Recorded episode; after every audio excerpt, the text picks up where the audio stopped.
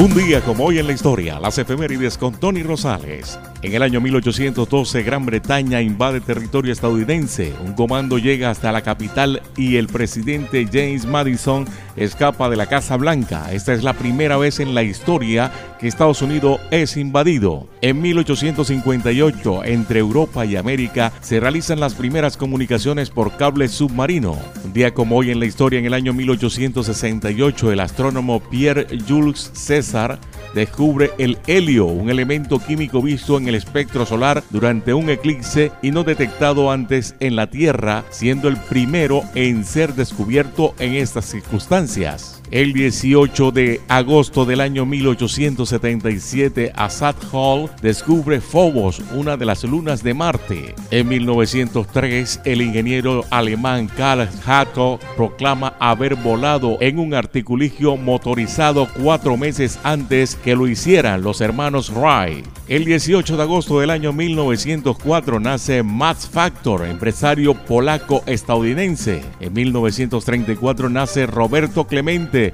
beisbolista puertorriqueño. En el año 1936 nace Robert Renford, actor y cineasta estadounidense. Un día como hoy en la historia del año 1941, Adolfo Hitler ordena la eutanasia sistemática de los enfermos mentales. En 1949 se funda la compañía Adidas, fabricante de calzado y ropa deportiva en Alemania. En el año 1961 nace Eddie Santiago, cantante puertorriqueño, pionero y destacado intérprete de la denominada salsa erótica. En 1963, en la Universidad de Mississippi, James Meredith se convierte en el primer graduado negro. En 1989, cerca de Bogotá, Colombia, es asesinado el candidato presidencial colombiano Luis Carlos Galán.